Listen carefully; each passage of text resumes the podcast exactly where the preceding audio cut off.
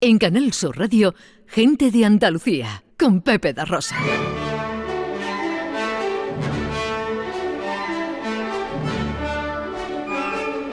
Producciones radioteatrales Gente de Andalucía presenta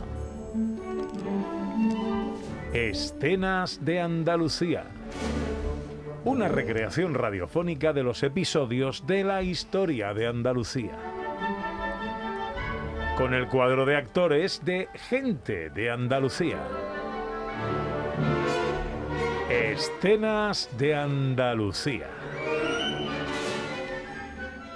Hoy, capítulo 49, Justicia.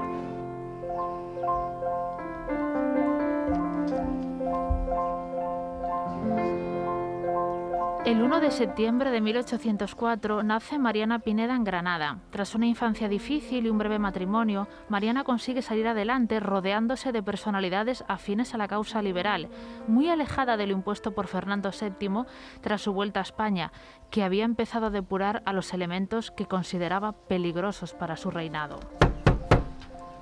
¡Abra la puerta, Mariana! Sabemos que está usted dentro. Es una orden real. No puede negarse a que registremos su vivienda. ¿A qué viene tanto alboroto? Traemos una orden para registrar la vivienda. Pierden el tiempo, pero Son órdenes de Su Majestad el Rey, señora.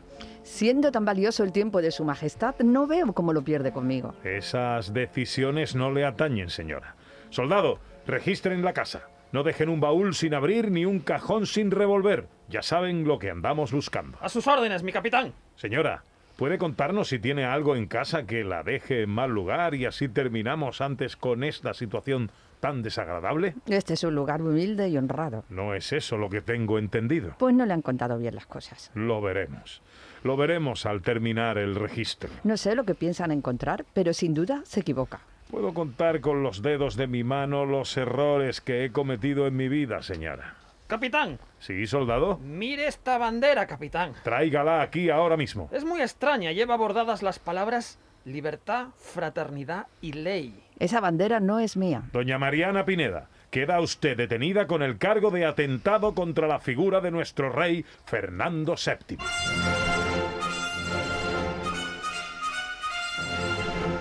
Tras un primer momento en el que Mariana Pineda está bajo arresto domiciliario, es llevada finalmente a la cárcel con el fin de obtener información sobre posibles conspiraciones liberales.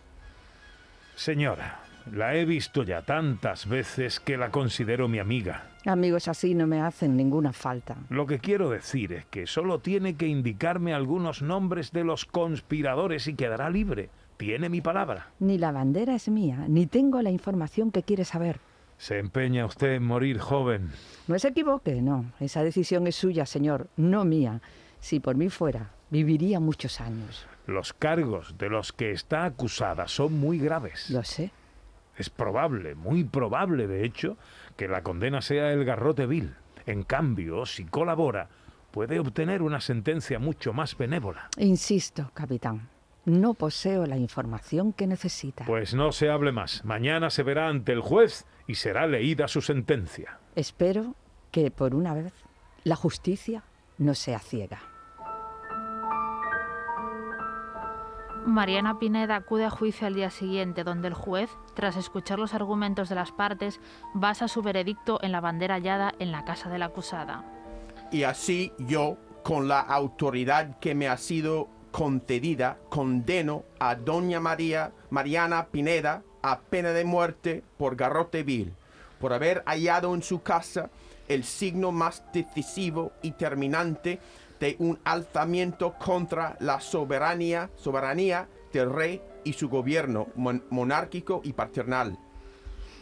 Mariana Pineda es ejecutada el 26 de mayo de 1831 a los 26 años de edad.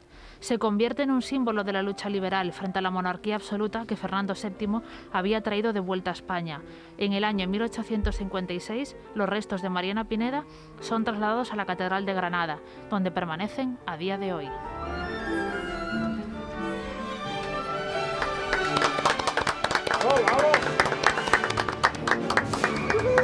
Mariana Pineda. Mariana Pineda, exacto. Qué ¿Dónde, emoción. ¿Dónde estamos? Estamos en un momento histórico de España que se conoce como la década ominosa, ¿vale? ¿Esto qué fue? Estamos entre el año 1823 y 1833. Fernando VII vuelve a España y no se le ocurre traer otra cosa que el absolutismo, que ya aquí no se llevaba demasiado porque habíamos pasado por el trienio liberal y teníamos una constitución un poco más aperturista. Entonces, como había mucha gente que estaba en contra de esa monarquía absoluta, que era retrógrada ya para la época, pues que se dedicó Fernando VII a perseguir a los liberales, ¿no? Tenemos aquí la figura de Mariana Pineda, tenemos también a Rafael de Riego o el general Torrijos, que si os acordáis, no sé si habéis ido al Museo del Prado, pero hay un cuadro enorme que pintó Gisbert, que es maravilloso, que se ve la ejecución del general Torrijos en la playa de Málaga y es algo maravilloso ese cuadro y también representa este momento, la década ominosa en España. Ujú.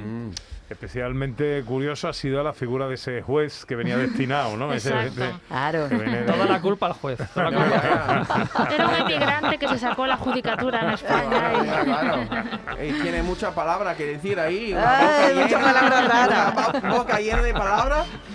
Eh, Alzamiento, monarquía, soberanía. ¿Monárquico o qué era otro? Soberanía. Soberanía, Me lo pone soberanía. muy difícil, Sandra. Vale, vale, la próxima vez pondré palabras Ah, pero- llanas. Pero, se, ha, se ha entendido la sentencia. Exacto. Claro. Agar- Eso. Vamos, agarrote vil, agarrote vil. ¿eh? Acojonaba igual. o sea, Sí, eh, formaba parte de Mariana Pineda de las pesadillas de, Sí. de pequeña, ¿no? Y de, de las pesadillas de la admiración, porque mi madre cantaba una copla en la que ella era protagonista y tal. Y, y bueno, siempre ha formado parte de. Muy chula la historia de María Pineda. De hecho, Lorca escribió una obra de teatro basada, inspirada en ella también. En Canal Sur Radio, gente de Andalucía, con Pepe da Rosa.